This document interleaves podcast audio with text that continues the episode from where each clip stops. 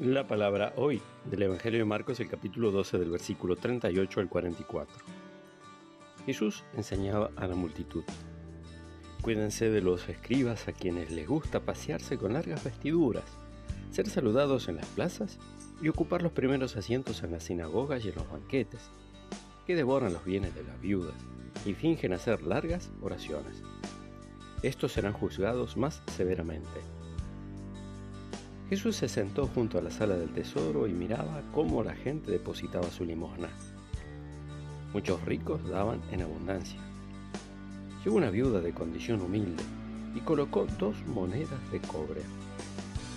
Entonces él llamó a sus discípulos y les dijo, les aseguro que esta pobre viuda ha puesto más que cualquiera de los otros, porque todos han dado de lo que les sobraba, pero ella, de su indigencia, dio todo lo que poseía, todo lo que tenía para vivir.